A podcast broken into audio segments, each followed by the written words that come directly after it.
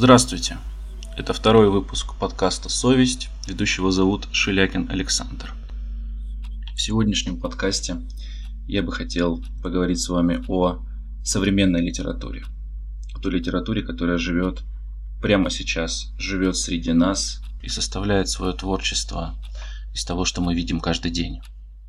Не знаю, как слушатели этого подкаста, но его ведущий составляет свою жизнь, свою повседневность и свою творческую повседневность главным образом из того, что происходит во снах. Сны мы видим каждый день. Это неотъемлемая часть реальности.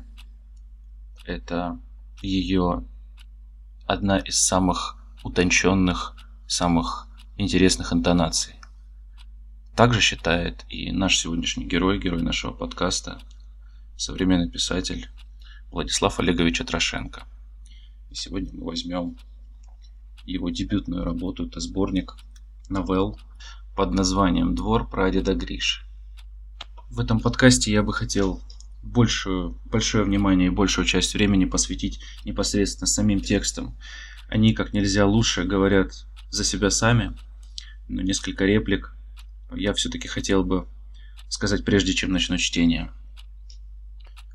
Чтобы как следует проникнуться теми рассказами, которые я сейчас прочту, необходимо установить для себя такую своеобразную максимум, такое правило.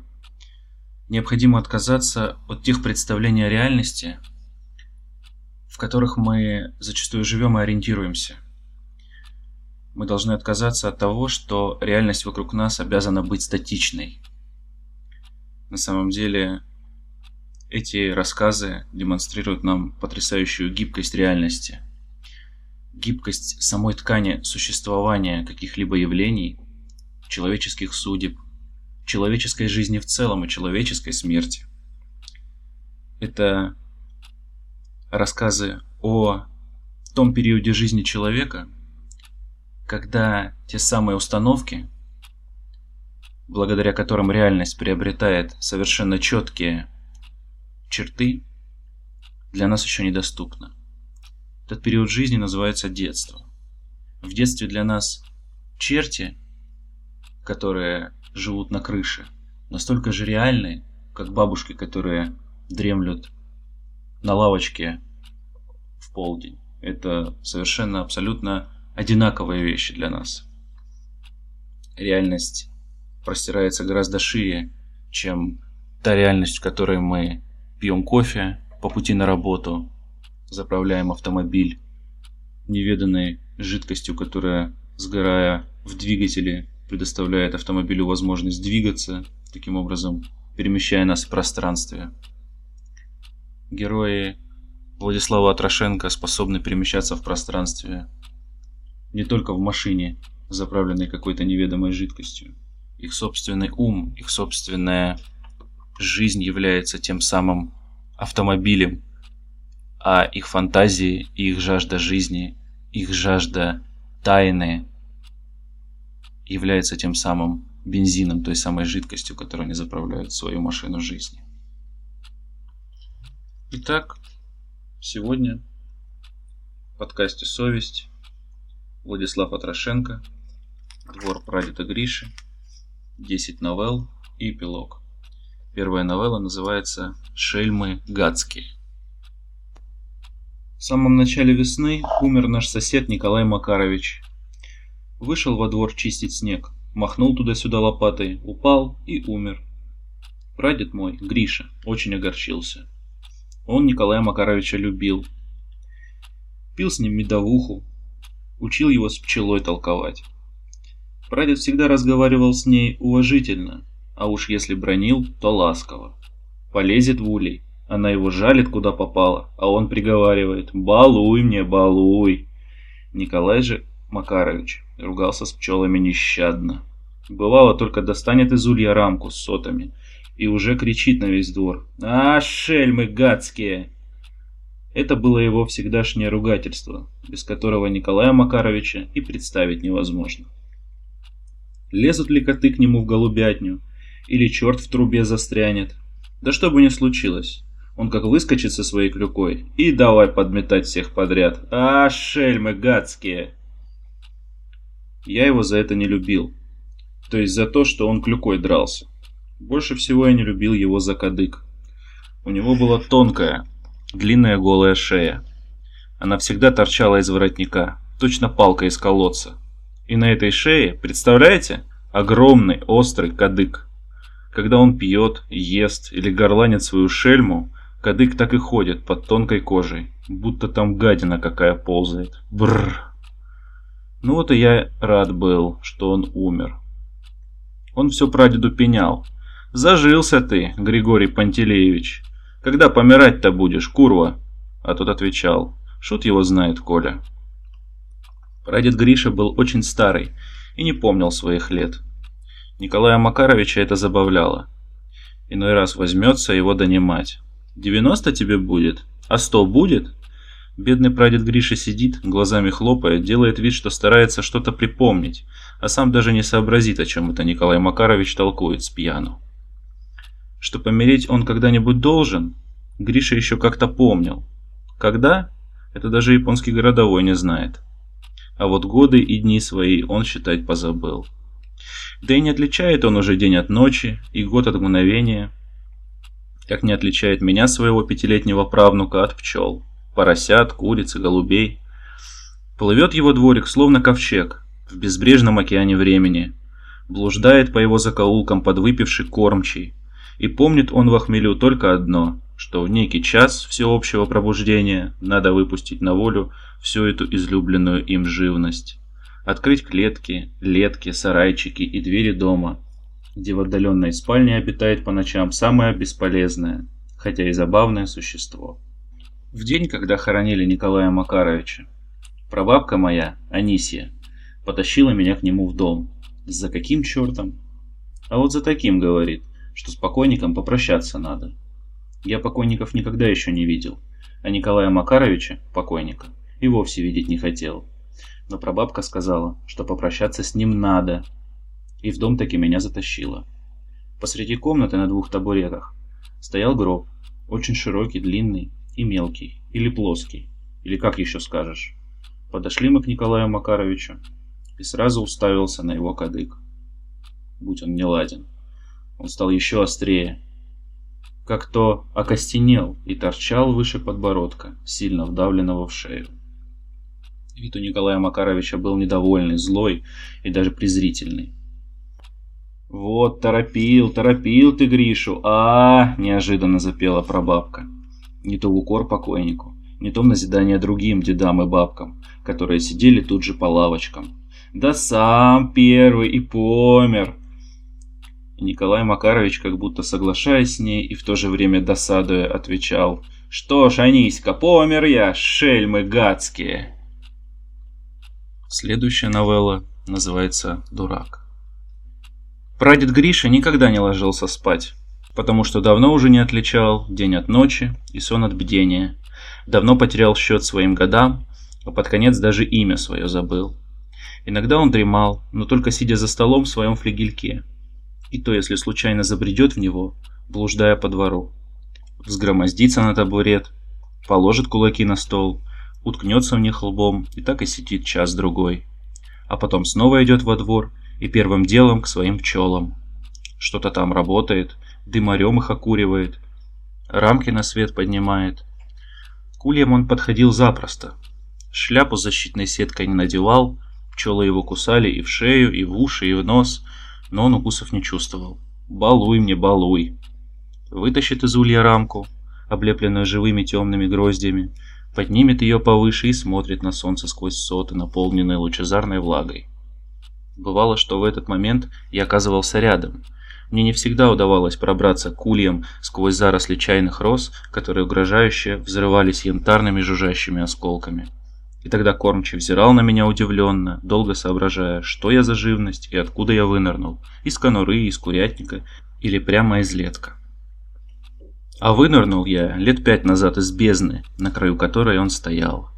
Он смотрел на меня, едва пробудившегося от утробной дремоты, и прозревшего в ускользающей вселенной случайные ориентиры, яркие пятна разноцветных ульев, тучных пчел, в желтых бархатных сапожках пыльцы, изящных стрекоз и нежно-пугливых ящериц, благоухающие розы, прохладную спальню в доме, что еще? Теплую пахучую мякоть смолы на крышке погреба, кучу песка у ворот, эти ясные и спокойные островки, просвечивающиеся из темноты непостижимого хаоса. А я смотрел на него, на свой главный ориентир, на блуждающее божество, медленно погружающееся в пучину небытия. Смотрел на его огромную лысую голову, увенчанную по бокам двумя клубками волос, похожих издалека на рожки. Вблизи в них можно было разглядеть запутавшихся, точно в паутине, пчел, жучков, муравьев, стрекоз и других козявок вперемешку с мелкими цветочками, листьями и всяким мусором. Все это еще некоторое время копошилось в его седых волосьях, жило своей жизнью, когда кормчий умер, сидя за столом во флигеле в своей обыкновенной позе, умер, застигнутый на рассвете случайной дремотой. Помню, как прабабка Анисия зашла во флигель и тут же выскочила прочь. Помню, через некоторое время она вернулась и, шаркая за спиной прадеда Гриши, поминутно оборачивалась в его сторону. Что-то невнятно, сукоризной выговаривала ему. Наконец она остановилась, быстро-быстро закивала головой, а затем, выдергивая ее, при каждом слове вперед закричала, закаркала прямо ему в затылок. «Дурак, дурак, умер, ай, дурак!» Развернувшись, она вышла в сене. Долго гремела там ведрами, хлопала дверями и вдруг снова заглянула в комнату. Увидев, что прадед Гриша все так же сидит за столом, уткнувшись лбом в ладонь, она подскочила к нему и еще решительней вторила. «Дурак!» С первым утренним ветерком, всколыхнувшим на голове кормчего пряди волос, которые теперь потеряли упругость и развивались как-то вольно, сами по себе, в открытую форточку потянулась процессия пчел. Они залетали, кружились, образуя над его теменем живой нимб, а затем поочередно садились на потемневшую лысину. «Балуй мне, балуй!» И, исполнив на ней затейливый танец, вылетали вон, взвивались в небо, где сиротливо белел тонкий месяц. Мне сейчас вспоминается одно из интервью Владислава Атрошенко, в котором он сказал, в числе прочего, о том, что сама природа писателя, сам код его литературы можно увидеть и различить в том, как он описывает смерть. Потому как писатель описывает смерть, можно в целом сформировать впечатление о том, что писатель хочет сказать нашему миру. Сознание смерти – работая с ней как с художественной сущностью, является краеугольным камнем писательского труда в целом. Я с ним полностью согласен. Следующая новелла называется «Сокровище». Во дворе прадеда Гриши жил горбатый дед Семен. Ему было 300 лет. Он ел уголь и живых раков вместе с кожурою. Оттого и жил долго. Прадед Гриша когда-то давным-давно поймал его сетями в речке Бакланцы. Там водились самые большие на свете раки, а горбатый дед Семен был у них царем. Он выбрался из сетей, весь в тени, в ракушках, поднял свои громадные клешни, тогда у него еще были не руки, а клешни, и пошел на прадеда Гришу. «Я тебе, — говорит, — сейчас голову откушу, а не то бери меня к себе во двор, и буду я жить у тебя веки вечные». Прадед Гриша спрашивает у него, «Чем же я тебя, чума болотная, кормить буду?» «А ты мне подавай угля побольше, да раков сырых», — отвечал дед Семен. «Вот я и не умру никогда». Привез его прадед Гриша во двор, и стал дед Семен жить в сарайчике за флигелем, где хранились дрова и уголь. Страшный он был, этот дед Семен. Голова всажена в плечи по самые уши, Подбородок, подпираемый узкой и острой грудью, приподнят так, что аж затылок ложился на горб, а руки, огромные, тяжелые, торчат локтями назад и свисают за спиной, едва ли не до земли. Больше всего на свете любил дед Семен рубить головы, курам, уткам, гусям. Они так сильно боялись его, что даже без голов убегали от него, бешено хлопая крыльями. А он, свирепея от радости, гонялся за ними по всему огороду, прыгал как паук – и, падая на землю, ловил их за ноги. В сарайчике у деда Семена стоял большой кованый сундук. Он на нем спал и ел свой поганый уголь, раскрошив его молотком. А уж охранял он этот сундук зорко и люто, точно пес цепной. Прабабка Анисия говорила, что в сундуке запрятаны несметные сокровища со дна всех донских рек.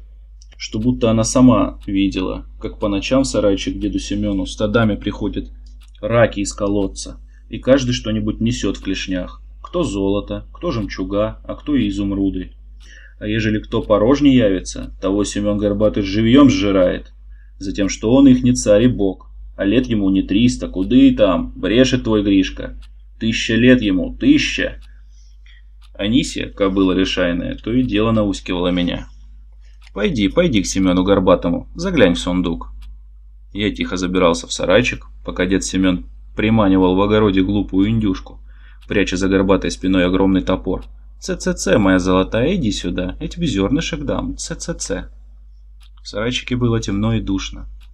В сдавленных плоских лучах, пробиравшихся сквозь щели, сверкала угольная пыль. Я долго вглядывался в дальний угол, пока там не проступал затаившийся во мраке Семенов сундук. На крышке висел толстый замок, пропаден пропадом. Стараясь не шуметь, я упорно дергал его, но он не поддавался, крепко закусив в своих надменно раздутых щеках железную скобу. И вдруг голова моя озарялась изнутри яркой трескучей вспышкой. «Что, антихрист?» — слышалось мне сквозь звон, пропадающий в ушах. «Еще подзатыльника, ай, хватит!» Какой там еще? Хватит до черта. Я мигом вылетал из сарайчика, не дожидаясь, когда дед Семен надумает совсем отрубить мне голову. Однажды Семен Горбатый так сильно замаялся от жары, что ему стало не в моготу ползать по суше. Он кувыркнулся в колодец вслед за ведром, одни только сапоги мелькнули. Во двор он больше не возвращался. Уплыл в бакланцы к своим ракам, а сундук взять позабыл. То-то мы обрадовались с бабкой Анисией. Побежали в сарайчик смотреть сокровища, сбили замок сундука, подняли крышку.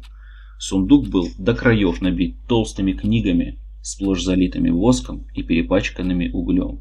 «Тьфу, сатана горбатый!» – досадовала Аниська. «Мне что он их все прочитал!» «А про что в них написано?» – спросил я. «Про что по что?» – передразнивала меня Аниська. «Про то и написано, как сокровища в куриный помет превращать. Видишь, сколько его тут кругом? Это все жемчуга, да изумруды Семена Горбатова. Он их заколдовал от людского глаза. Бери корзину, собирай. Снесем помет кусатой ведьме, пусть она над ним помаракует. Целый день я ползал по сарайчику, тускло освещенному керосиновой лампой, собирал заколдованные сокровища. К вечеру я выбрался из него с полной корзиной. Двор, весь залитый лунным светом, исполосованный длинными тенями, представился мне незнакомым и чудным. Я с опаской крался по кромке огорода мимо колодца. Мне казалось, что вот сейчас из его темной утробы извергнется громовыми раскатами голос горбатого деда Семена. «Куда несешь мои сокровища, антихрист проклятый? Или тебе неведомо, что я царь Семен, бог всех раков на свете, могу превратить тебя, анчутку поганого, в дохлую курицу?» Владислав Атрошенко – это донской писатель. Он родом из города Новочеркасска, к слову, как и ведущий этого подкаста. И очень много вещей, о которых написаны в том числе эти рассказы, инспирированы и одухотворены вот той совершенно неповторимой атмосферой, которая там живет, которая в самом воздухе растворена. Воздух на Дону такой густой, очень терпкий, пропитанный всеми возможными ароматами – полевыми, цветочными, легкие, с легким привкусом болота. Всегда есть вот этот аромат, особенно там, где низинка, город стоит на горе, на высокой, а под горой текут две реки. Называется Тузла, вторая называется Аксай.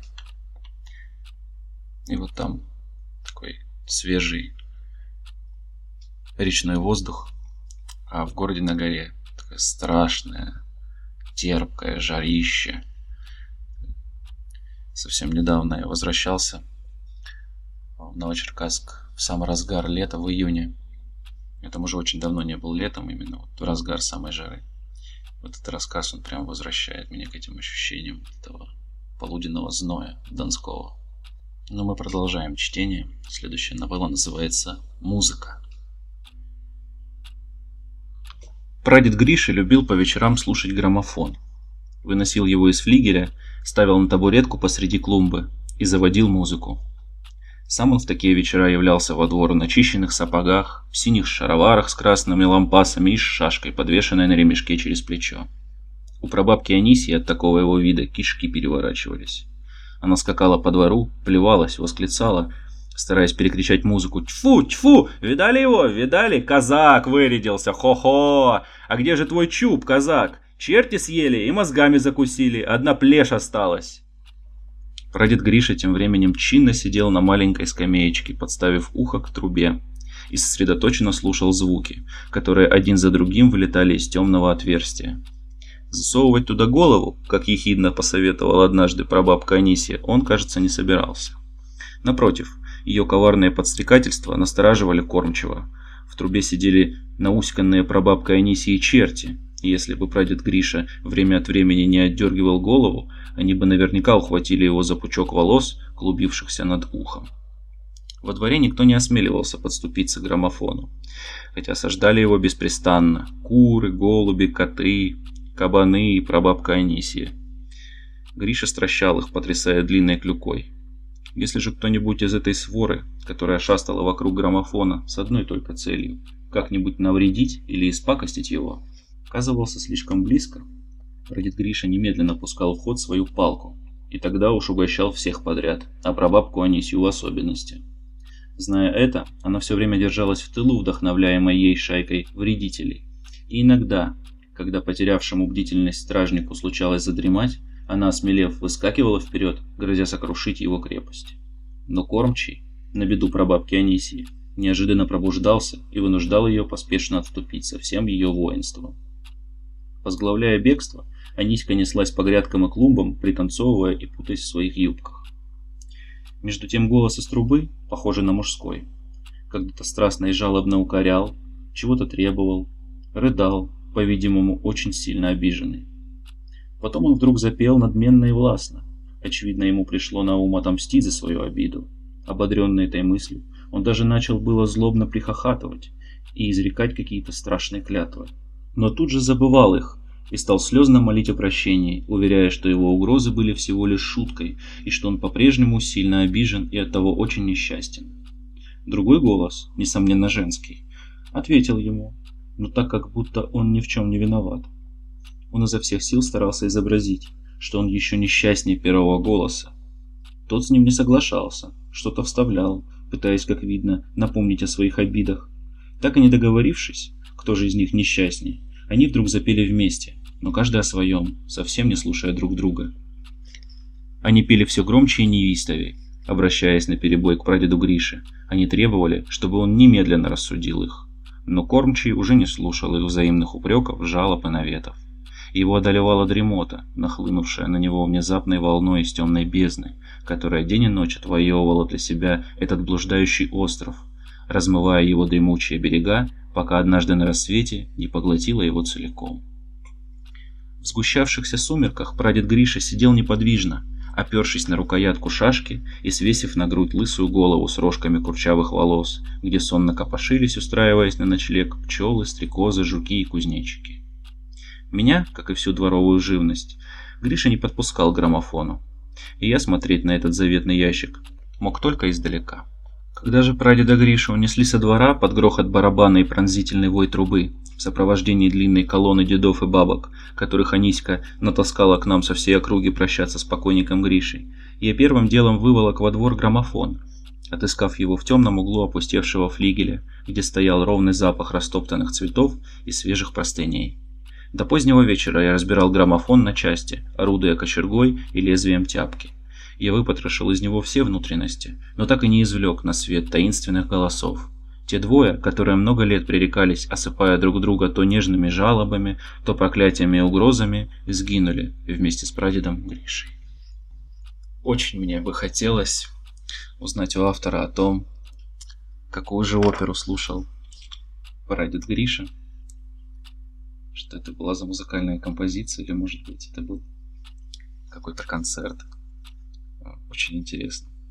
Но внутренняя драматургия такой небольшой новеллы, она как раз-таки полностью сокрыта в обстоятельствах этого граммофонного диалога, который все время слушал прадед Гриша. И возвращаясь к тому, что я ранее сказал по поводу блуждающей реальности, о том, что черти в граммофоне, ругающиеся, бронящиеся, поющие хором, примиряющиеся и снова бронящиеся, являются настолько же реальными, как и все остальное, как вся магия детского восприятия. Следующая новелла называется «Видение». Прабабка Анисия, чтоб ее лопнуть, посылала меня к усатой ведьме покупать семечки. Ведьма сидела на высоких каменных ступеньках у дверей своего дома, подпирая коленями громадный живот, туго обтянутый насквозь прожженным, перепачканным сажей фартуком. Из распахнутых дверей, занавешенных грязной марлей, валил благоуханными клубами горячий дым. Лоснясь на солнце, он пропитывал знойный воздух жирным запахом раскаленных сковородок и противней. В доме усатой ведьмы было полно чертей. Они жарили семечки, а ведьма их продавала. Сыпала в карманы, в подолы, в фуражки, кому куда. Пока я взбирался к ней по крутым ступенькам, она, казалось, не замечала меня. Тускло-желтые глаза ее, облепленные комарами и мухами, были полуприкрыты. Ведьма протяжно храпела, содрогалась, точно скала, и покачивалась в медленных волнах марева. В широких и редких усах ее, в глубоких складках на шее, мутно блестели крупные капли пота. Я осторожно вкладывал в ее ладонь прохладные монетки, и ведьма с неожиданной проворностью хватала меня за пояс штанов. «В карманы, стервецу, в карманы!» – страшно вопила она. И карманы мои разбухали, наполняясь дымными и горячими, как угли, семечками. Они припекали мне низ живота и яички. Казалось, штаны мои вот-вот запылают от этих чертовых семечек.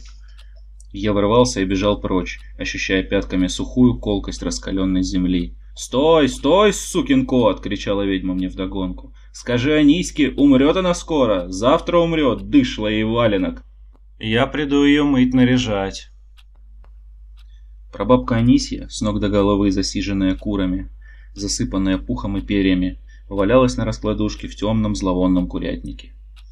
С некоторых пор она не вылазила из него ни днем, ни ночью, потому что там ей было прохладней, и домовой не приходил ее душить, а только заглядывал в маленькое окошко, чихал, плевался и, напугавшись разбуженных петухов, убирался во свояси, страшно злой на Анитьку. Я заскочил в курятник, приплясывая от радости, и сходу сообщил Анитьке, что больше не буду таскать ей семечки от ведьмы. «Это еще почему?» – всполошилась Аниська. «Потому что ты завтра умрешь совсем, и тебя снесут куда-нибудь со двора». «Ну да», – изумилась Аниська. «А Гришка-то наш помер, челазит где по двору. Чё это не видала его?» «Давно уж помер», – отвечал я. «И Николай Макарович помер. Все померли. Одна ты еще не померла. Иди мойся и наряжайся, а то ведьма придет, схватит тебя за волосы и будет окунать в бочку с водой, как кошку драную». На следующее утро соседские деды, негромко переговариваясь и угрюмо командуя друг другом, вытащили прабабку Аниську из курятника и понесли в дом на ветхом одеяле. Оно туго и глубоко провисало от неподвижной тяжести. К полудню во дворе собралось множество дедов и бабок. С выражением грозной деловитости на лицах они вольно расхаживали по дому, по флигелю, топтались у распахнутых настежь ворот – Аниська, чистая и нарядная, в белой косынке, из-под которой торчала, накрывая лоб, бумажная лента, лежала в коротеньком тесном гробу, приютившемся на табуретках под вишней в жидкой дремотной тени истомленного зноем сада. Усатая ведьма сидела рядом на низенькой скамейке и неспешно раскуривала папиросу, пуская из ноздрей шумные струи дыма.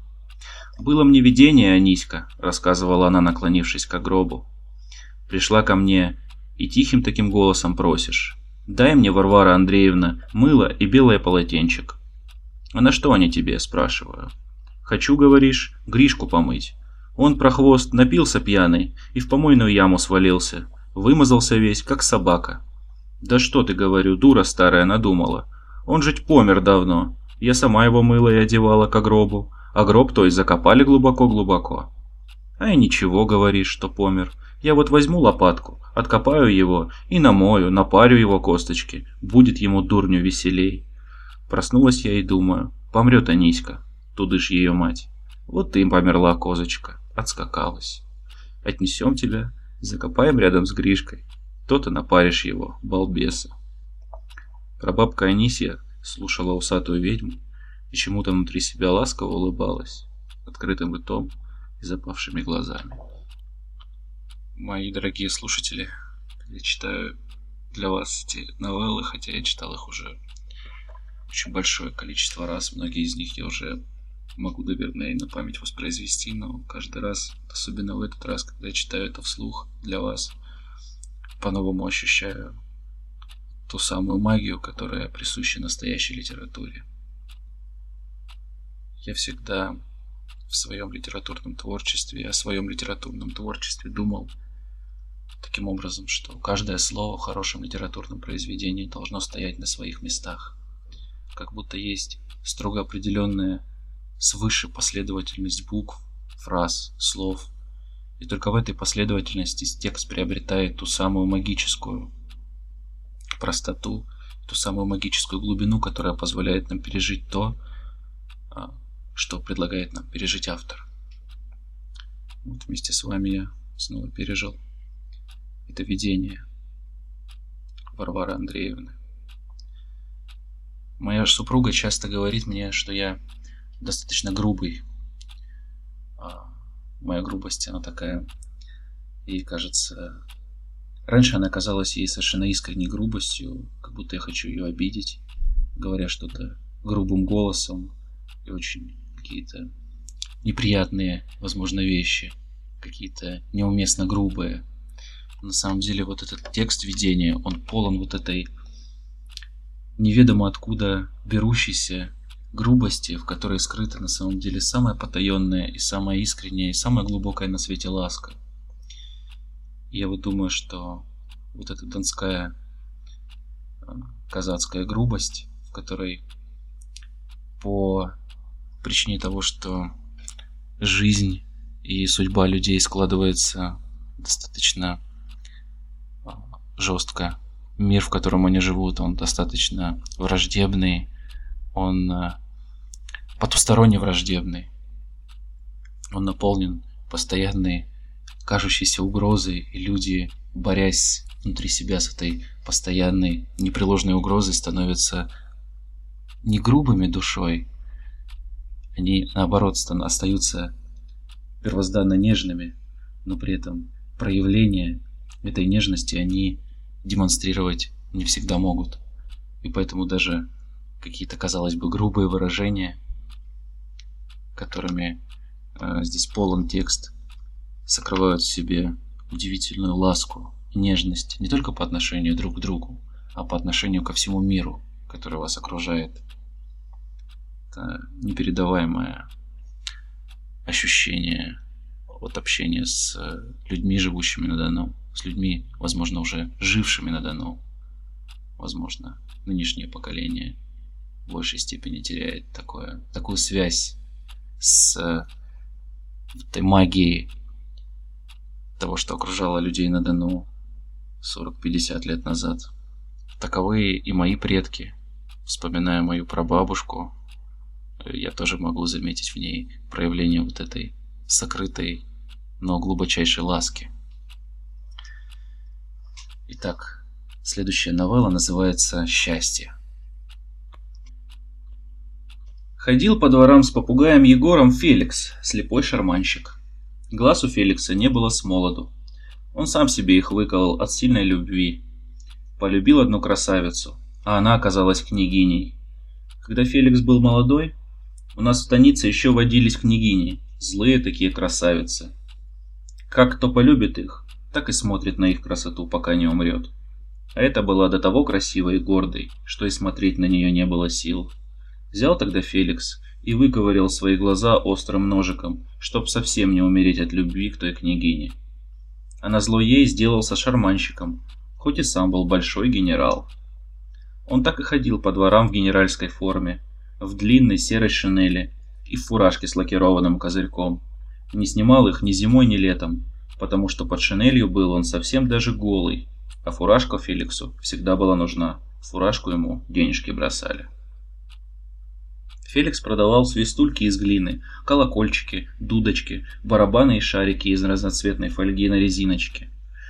Как занесет он все это во двор, и сразу сделается во дворе очень шумно и весело. Шарманка играет без умолку. Дринь-ля-ля, дринь-ля-ля. Попугай орет во всю глотку. «Здрасте, народ! Феликс пришел!»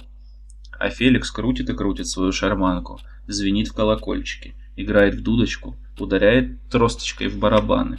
Дринь-дреля. А еще продавал Феликс счастье. Про счастье он знал все, какое оно и сколько его на свете. У Феликса этого счастья была целая коробка. Бывало спросит его, «Ну что, Феликс, счастьем будешь торговать?» «А то как же», — улыбается Феликс. Сам улыбается, поворачивая лицо во все стороны, а глаза его, мертвые ямы, молчат, точно каменные, и ничуть не улыбаются, хоть и пляшут над ними, задорно, играют и веселятся вовсю широкие светлые брови. Достанет Феликс из мешка заветную коробку и спросит у попугая. «А что тут у нас, Егорушка, в коробочке?» «Счастье, счастье!» — кричит попугай. И деловито вышагивает по Феликсову плечу. Важничает, вертит головкой, хлопает крыльями. «А кому мы дадим счастье, Егорушка, кому?»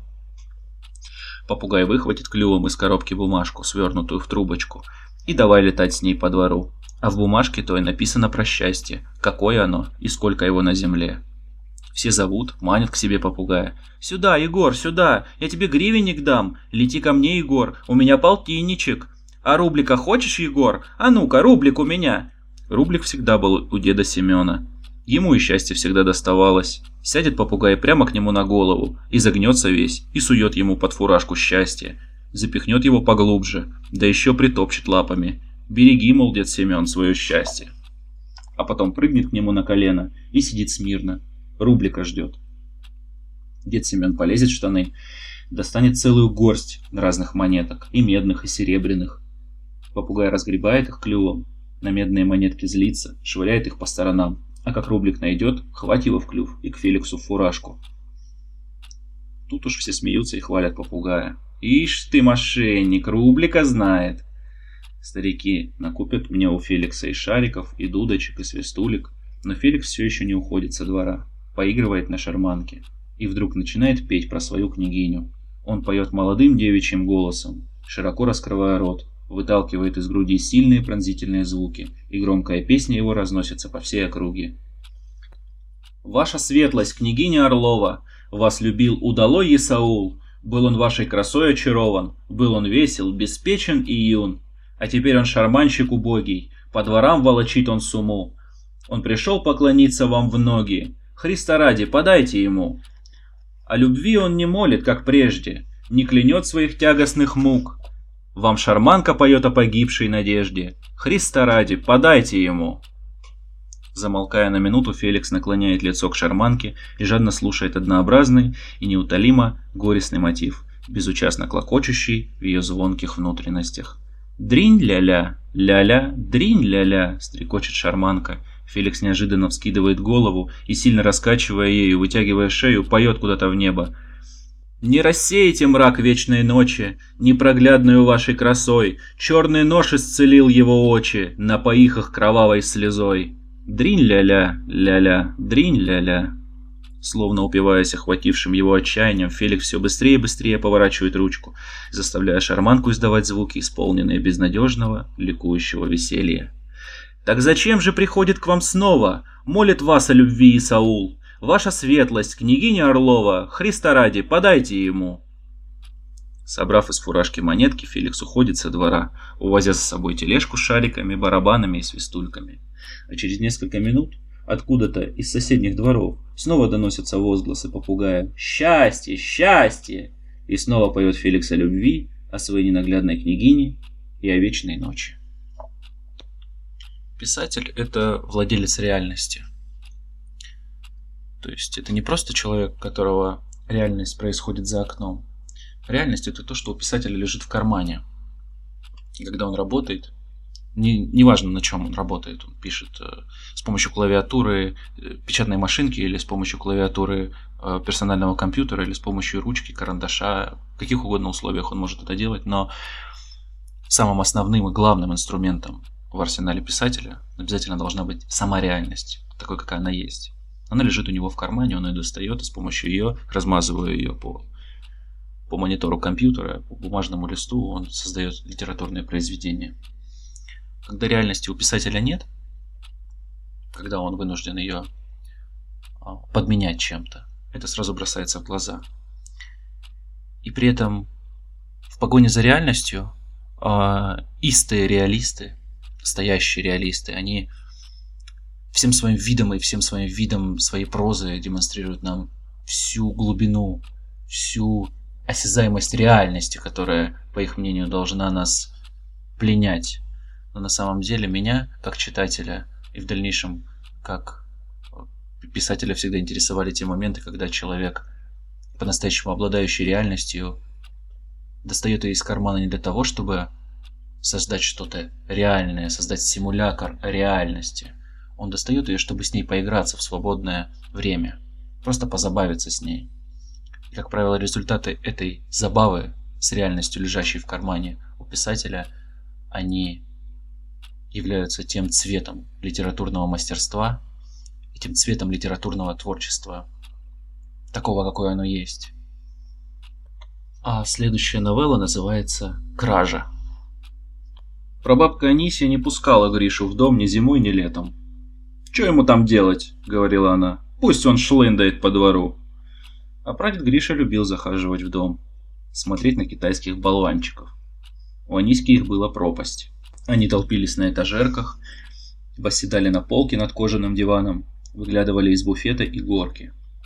Дамы в пурпурных ярко-зеленых одеждах ощетинившись высокими воротничками, жеманно качали головками и ажурными веерами. Им кивали толстые полуголые кавалеры в разноцветных браслетах и бусах с мясистыми ушами, свисающими на круглые плечи. Болванчики так сильно забавляли кормчего, что он мог бы часами любоваться их пляской, раскачивая этажерку или буфет, если б только прабабка Анисия не выталкивала его потихоньку вон из дома. Однажды прадед Гриша взял мешок собрал в него болванчиков, всех до единого, и унес к себе флигель. Аниська хватилась их, да поздно. Кормчий заперся с болванчиками во флигеле и ни за что не хотел выходить. Прабабка Анисия бегала по двору и кричала, что есть мочи. «Гришка, лысый черт, обокрал меня дотла!» Прадед Гриша, расставив болванчиков на столе, двоих самых невзрачных, он кинул в форточку Аниськи, думая, что она угомонится. Но прабабка Анисия озлилась еще больше. Она схватила дымарь, разожгла его и принялась выкуривать Гришу из флигеля, пуская струи дыма в широкую щель под дверью. Дым был кормчему нипочем. Он сам его глотал из трубки, а дымарем окуриваться даже любил. Бывало, раскочегарит его так, что аж искры летят из носика и ходит с ним между ульев. То на пчел его направит, то на себя. А если я подвернусь, он и меня обдаст душистыми клубами, воображая, что я какая-нибудь диковинная пчела. Не замечая, что во флигеле уже темно от дыма, Гриша сидел за столом и развлекался болванчиками. Он бахал ладонью по крышке стола, и все собрание дружно приходило в движение. Каждый показывал Грише, во что он гораст. Один нырял с головой в плечи, другой размахивал пухлыми ручками, а иной сидел и раскачивался из стороны в сторону, изображая мудреный танец. Из всех болванчиков кормчему нравились те, что были ярче раскрашены, потому что они бодрили его старые глаза, в которых день ото дня меркли все краски полуденного мира, дробясь и расплываясь тусклыми осколками. Убедившись, что Гришу не выкурить никаким дымом, прабабка Анисия привела из загона огромного кабана, самого злостного участника наскоков на Гришин граммофон. Он был предан низкий всем сердцем, а Гришу угрюмо ненавидел за то, что тот чаще других угощал его палкой. Аниська разогнала кабана во всю прыть, пихая его ногами в задницу, а он с воинственным визгом въехал всей тушей во флигель, проломив дверь с одного удара. Кормчий, застигнутый врасплох, не сдвинулся с места. Аниська ворвалась во флигель, сгребла у него под носом всех болванчиков к себе в подол и радостная побежала с ними в дом, тыкая дулей во все стороны. В Москве существует своеобразная житейская музыка, под которую танцуют все, кто сюда приезжает. И через какое-то время люди, приехавшие издалека, и привезшие сюда собственную музыку, музыку своей души, они потихонечку эту музыку забывают. И вот прочитав этот рассказ, у меня возникает такое впечатление, что в этом рассказе квинтэссенцией этого рассказа является Вот эта самая музыка души донского человека. Игра, жизнь, в которой действительно основополагающим фактором того, как ты проживаешь эту жизнь, является музыка, которая играет у тебя в душе, под которую ты протанцовываешь эту жизнь. Очень печально, что во многом уже позади то время, когда музыка души была определяющим фактором для танца жизни. Теперь люди в мнимой свободе выбора той музыки, под которую танцевать свою жизнь, теряют свое ощущение своей собственной музыки, музыки своей души. Следующий рассказ называется «Кикимора». Бабку-муху, нечисть ехидную, давно надо было прогнать со двора, чтоб она умерла где-нибудь и закопалась в могилу. Это была Аниськина бабка-муха. Аниська сама ее родила, объелась до коликов ведьминых семечек и выродила на свет эту кикимору.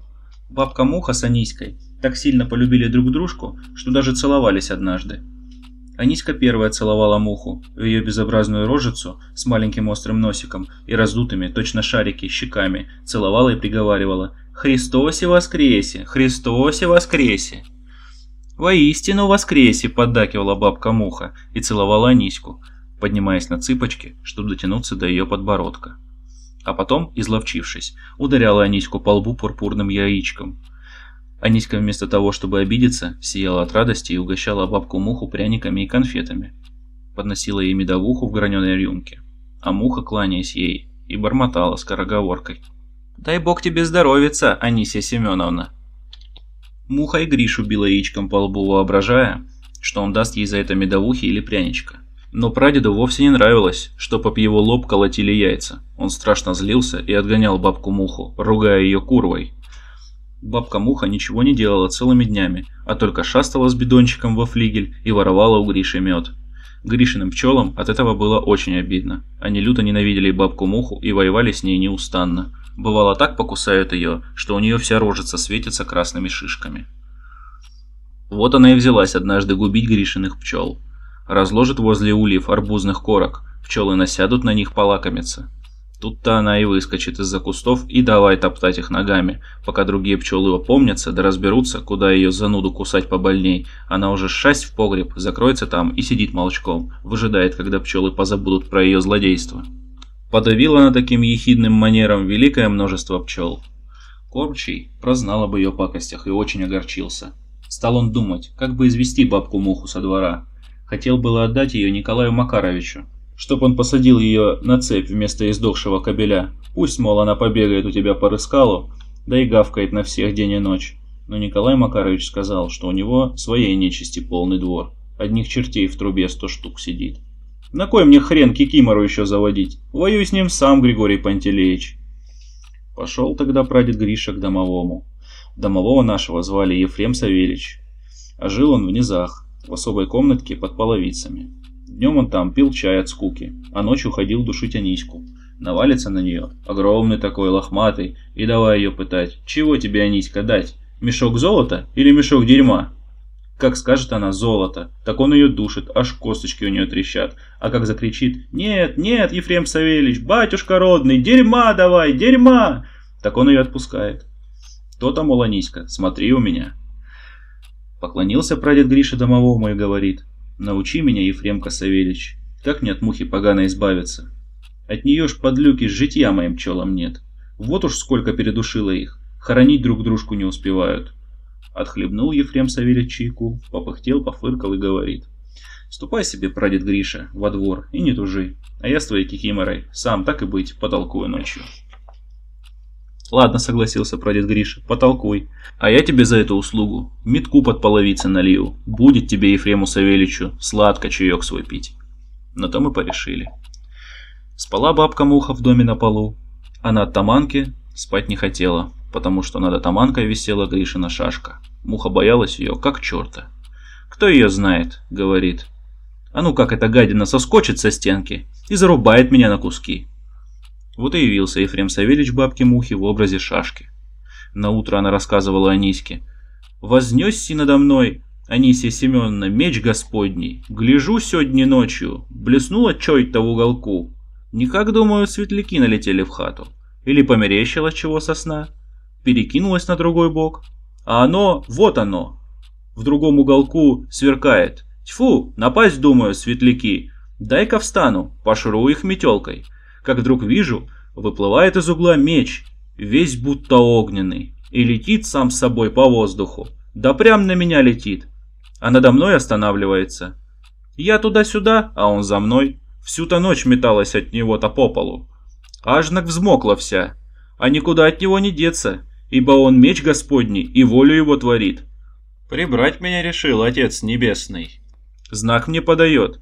Пойду я от вас со двора, Анисия Семеновна, поищу себе местечко на погосте, да там и останусь. К вечеру муха собрала в узелок свои тряпки, поклонилась всем, даже кобелю, который маялся от скуки возле будки, и поплелась тихонько за ворота, кроша на землю мелкие слезки. Видно, жалко ей было расставаться с душистым Гришиным медом, с его светозарным двором, не хотелось залазить на ночь глядячи в темную могилу. Пока читал этот текст, вспомнил слова самого Владислава Трошенко о музыке души. В одном из своих интервью, в разговоре о том, как написать или как пишутся хорошие произведения, как пишутся выдающиеся литературные творения, он предостерегал молодых авторов от того, чтобы сидеть и ковыряться в уме, создавая головокружительные сюжеты, выдувая мыльные пузыри из своего воображения, пусть даже чудесные и забавные мыльные пузыри, но лишенные вот того самого одухотворения, которое он назвал музыкой души. Он слался к тому, что бесконечное количество раз э, литературоведы, мыслители, которые осмысляли литературный процесс, называли каждый по-разному ограниченное количество сюжетов, как таковых литературных. В частности, он приводил в пример Борхеса и его эссе, которое называется «Четыре цикла», в котором Борхес говорит о том, что есть всего лишь четыре истории, которые рассказывает литература. Он приводил истории о городе, который штурмуют и обороняют, о возвращении откуда бы то ни было, о самоубийстве Бога и о поиске. Но перед этим не должен останавливаться молодой литератор. Он все-таки должен искать музыку своей души. И пусть даже истории действительно все уже рассказаны, и мировая ткань, которую пытается описать писатель, она не меняется настолько, чтобы со временем возникали новые сюжеты. Меняются лишь декорации, сюжеты остаются прежними. Но каждый сюжет, пусть даже бесконечное количество раз воспроизведенный, когда ты находишь в себе музыку своей души и воспроизводишь этот сюжет под музыку своей души, он приобретает вот то самое свойство, которое делает литературное произведение по-настоящему великим. А следующая новелла называется «Тот свет». Кум, дед Проня, ползал во двор на четвереньках. До того он хмелел от медовухи, что ему скучно было ходить на двух ногах. И приползал он за тем, чтобы рассказать Аниське историю, каждый раз одну и ту же, про то, что он повесился на чердаке. Прабабка Анися говорила, что у нее от этой истории печенка наружу выворачивается, так она ей осточертела. Но отвязаться от кума деда Прони не было никакой возможности. Пока не расскажет, домой не уползет. Вот это, Аниська, надумал я повеситься. Слушай сюды. Хай тебя черт забодает, возражала Аниська. Чем мне глаза твои залитые слушать? Вот именно, черт, радостно подхватил дед Проня. Черт меня и подслушал. Я только подумал эту думку, а он уж и обрадовался. Вот и хорошо говорит Прокопий Никитич. Вот и молодцом ты надумал. Мы тебя и повесим аккуратно. Ты только думай, говорит, свою думку, а мы уж все исполним, по совести. Ладно, слушай сюда. Теленькаюсь я это ночью с поминок, а чьих уж не помню. Темень кругом собачья, дороги не видать. Хотел я было прилечь где-нибудь, полежать маленько до света. Тут меня хватают под руки какие-то чудики. Побежали, говорят, скорей, Прокопий Никитич, пора. Погоди, говорю, вы кто? Анчутки, что ли? Так точно, анчутки и есть. Только, мол, когда нам, Прокопий Никитич, здоровкаться, поспешать надо, бегом бежать. Как же бегом, говорю, у меня вон и ноги устали телепаться. А ты подгибай их, Прокопий Никитич. Мы тебя под руки мигом снесем. Слушай сюда. Подогнул я ноги. А тут и третий анчутка вынырнул, ихний товарищ. Подлез он меня промеж ног, подлец. И оказался я наем верхом. Вот и понеслись мы все в четверех. Да так скоро, весело, с прискоком. Я верхом, те двое под руки меня держат, да товарища своего погоняют. Ай, люли! Въехали мы во двор. Слышу, они между собой совещаются. Куда его? На чердак, что ли? Давай на чердак. Не желаешь ли, говорят, Прокопий Никитич, на чердаке приладиться? А хоть и на чердаке, говорю, бог с вами. Взметнулись мы туда по лесенке. Пока я очухался, они уже все навострили, поганцы, и веревку подвязали, и скамеечку подставили. Ну, говорят, Прокопий Никитич, погибай, задушевный ты человек. Мы тебе спляшем напоследок. Тут их повылазило со всех углов, анчуток-то этих. Видимо-невидимо. Как взялись они хоровод водить, да гоцать по чердаку в присядку, аж крыша вся закачалась. Вот я под эту музыку и ухнулся в петельку. А как снимали меня, не помню. А только говорят, что бабка моя топотню услышала, проснулась да подняла весь дом. Успели меня выдернуть, теплого еще. Кум дед Проня замолкал, стягивая нижней губой с усов сладкие и горячие от медовухи слезы. Глаза его влажно искрились и смотрели прямо перед собой, будто в стену. «Я ведь, Аниська, тот свет видел», — припоминал дед Проня. «Ну и чё там на том свете?» — нехотя интересовалась прабабка. «Темно там, Аниська, темно и безобразно». Я уже неоднократно сталкивался, изучая местные фольклорные традиции народов России, в том числе народов Севера, вологодские эпические произведения, и в том числе вот и Донская традиция это подтверждает. Русскому человеку не свойственно отношение к смерти как к качественному перерождению во что-то другое. Очень плохо у русского человека в душе укореняются категории рая и ада. Все-таки языческие корни и мудрость поколений, мудрость тех поколений, когда формировался эпический жанр и языческое представление о мире, они все-таки настолько прочно укоренились, что до сих пор создают диссонанс между христианской доктриной и чем-то, что кажется людям само по себе гораздо более достойного доверия. И здесь тоже люди на абсолютно естественном и абсолютно четком для себя уровне определяют смерть как просто прогулку. Ничего особенного. Был на том свете, как там? Темно. Темно и безобразно. Ничего хорошего, поэтому я здесь. Это свойство э, жизнеутверждающее. Оно как раз таки позволяет жить с открытыми глазами. Христианская доктрина накладывает определенные дополнительные категории на то, что мы называем смерть, наше отношение к смерти. Чем больше вещей в этой жизни мы воспринимаем как серьезные, несбыточные, непреодолимые, тем меньше свободы мы испытываем. И для меня всегда самым парадоксальным было, что чем меньше свободы мы испытываем в осознании собственной смерти, тем менее свободной жизнью мы живем. Следующая новелла называется «Песня». Всем было жалко, что прадед Гриша умер. И бабкам, и дедам. Они сидели во флигеле кормчиво и пели грустную песню о нем. «Бедный прадед Гриша», — пели они. «Зачем же ты, родненький, лежишь в гробу? Зачем не ходишь по двору? Там вот пчелы твои жужжат и горюют, не знают, куда без тебя лететь. Ай-ей, бедный прадед Гриша».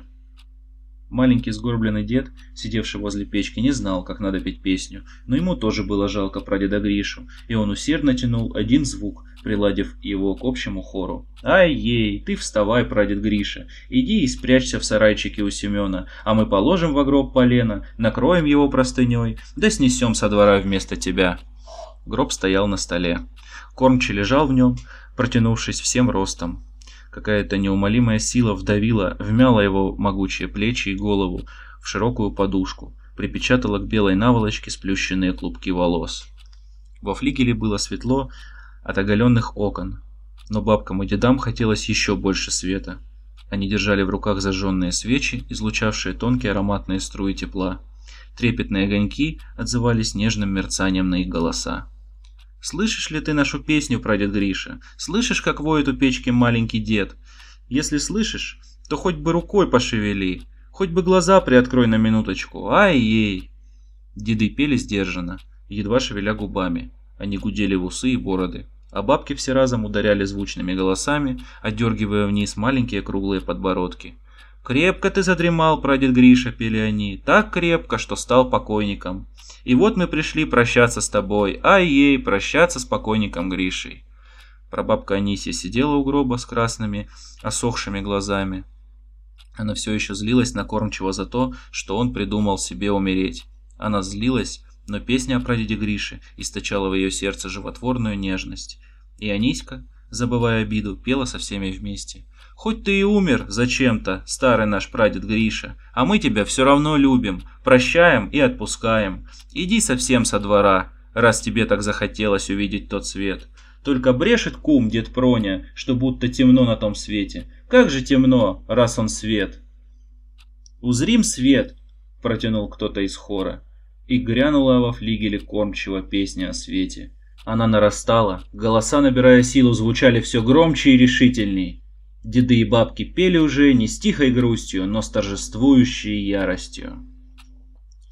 И действительно, как будто в подтверждение того, что я сказал после предыдущей новеллы, здесь мы видим, что смерть это всего лишь капризное и очень Э, жалкое коварное существо, которое можно обмануть, положив полено в гроб и унеся со двора взамен любимого прадеда Гриши. Можно спеть песню и прогнать ту самую смерть или прогнать то, чем смерть хотелось бы казаться. И вопреки тому, что сказал дед Проня, в предыдущей новелле о том, что на, на том свете темно. На самом-то деле песня любящих людей, которая сопровождает прадеда Гришу на тот свет, который так и зовется свет. Как может тот свет называться тьмой? Он в веках прозван светом. И узреть этот свет и отправиться в него под песню любящих людей – это торжествующая, прекрасная ярость человеческого духа. И напоследок я прочту вам эпилог, который называется «О старателе». Двор прадеда Гриши – знойное царство пчел и стрекоз. Озаренный светом памяти, встает из мрака сияющий остров, и каждая былинка в нем дивно преображенная, взывает призраком истлевшей радости. Чится неутомимый старатель достичь ничтожного этого лоскутка земли, отторгнутого пучиной времени, проникнуть в его золотоносные недра. Старатель, старатель. Он жаждет счастья, любви и радости, и нет ему дела, где обретаются их драгоценные россыпи, в настоящем, в былом или в будущем. Он стремится туда, где они блещут ему вернее всего, Двор прадеда Гриши, отыскав тебя в сумраке отдаленных дней, явился к тебе нежданный пришелец, житель иных, неведомых тебе времен. Уязвленный тоскою, стоит он у твоих ворот, как некогда стояли здесь прощащие подаяния шарманщики, поберушки, бродяги, старатель-старатель. Смотрят на него удивленно старческие лица, смотрят и не узнают в нем былого обитателя светозарного оазиса. Здравствуй, здравствуй, двор прадеда Гриши. Здравствуйте, Анисия Семеновна, Григорий Пантелеич, Семен Алексеевич и Ефрем Савельич. Здравствуйте, бабушка Муха, Феликс Аркадьевич, Варвара Андреевна и Николай Макарович. Здравствуйте, жившие и труждавшиеся на этой земле. Чем одарите вы незваного гостя на светлом празднике вашего воскресения? Чем вознаградите труды старателя? Простите ли вы его за то, что он, утратив право на беззаветную вашу любовь, дерзнул говорить и мыслить о вас на языке любезного вам дитяти, в душе которого едва прозябало зыбкое ощущение бытия? За то, что он, утратив былую способность смотреть на вашу жизнь светлым оком, не замечая в ней трагизма и неизбежных страданий, дерзнул лепетать с веселой беспечностью о старости, смерти и разрушении. Бог тебя простит, старатель. Ступай, ступай со двора. Если ты и есть то дитя, что мерцало нам зыбкой звездочкой, освещая темные дни нашей старости, ты уже взял у нас все, что мог, и больше не возьмешь. Ступай, ступай, откуда ты пришел. Живи в своем настоящем мгновении, коим ты пренебрег, как пасынком ради призраков, взлелеянных памятью, ибо там, в твоем настоящем, пребывает вовеки немеркнущий свет, там вечный праздник нашего воскресения. И этот торжественный гимн, которым завершается сборник под названием «Двор прадеда Гриши», по своей природе является очень интересной вещью –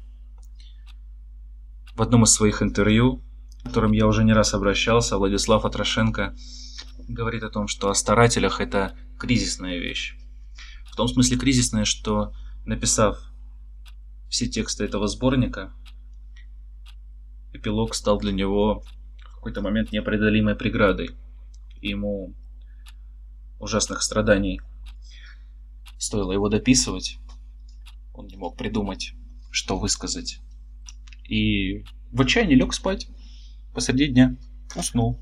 Уснул.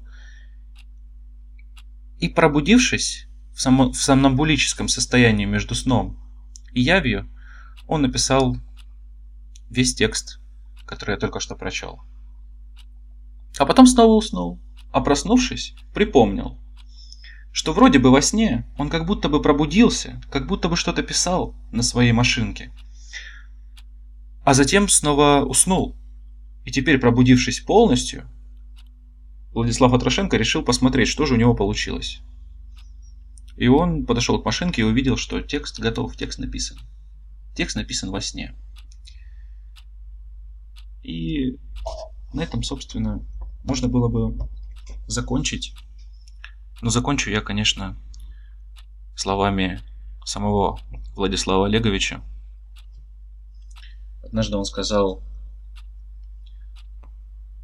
все мы, кто пишет, все мы, кто читает, все мы пишем какую-то одну книгу. Не каждый из нас читает свою книгу, читает чужую книгу, а все мы читаем, пишем, обсуждаем и живем одной единственной книгой, которую пишет все человечество, которую все человечество писало пишет и всегда будет писать. До свидания. До новых встреч. home.